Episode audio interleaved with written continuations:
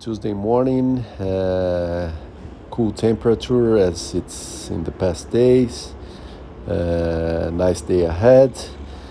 Yesterday, I was thinking about after four months of low activity, I am feeling now that uh, maybe I gained some some weight, uh, maybe two kilos, uh, but I didn't uh, wait.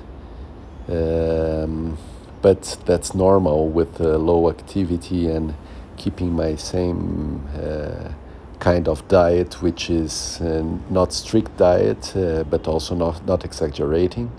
But yes, in the weekend I go for some chocolate and this kind of stuff, so it's normal that I gain some some weight.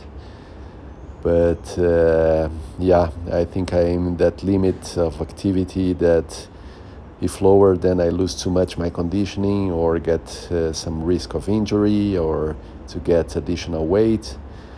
But I think still everything under control and yeah, I keep going ahead.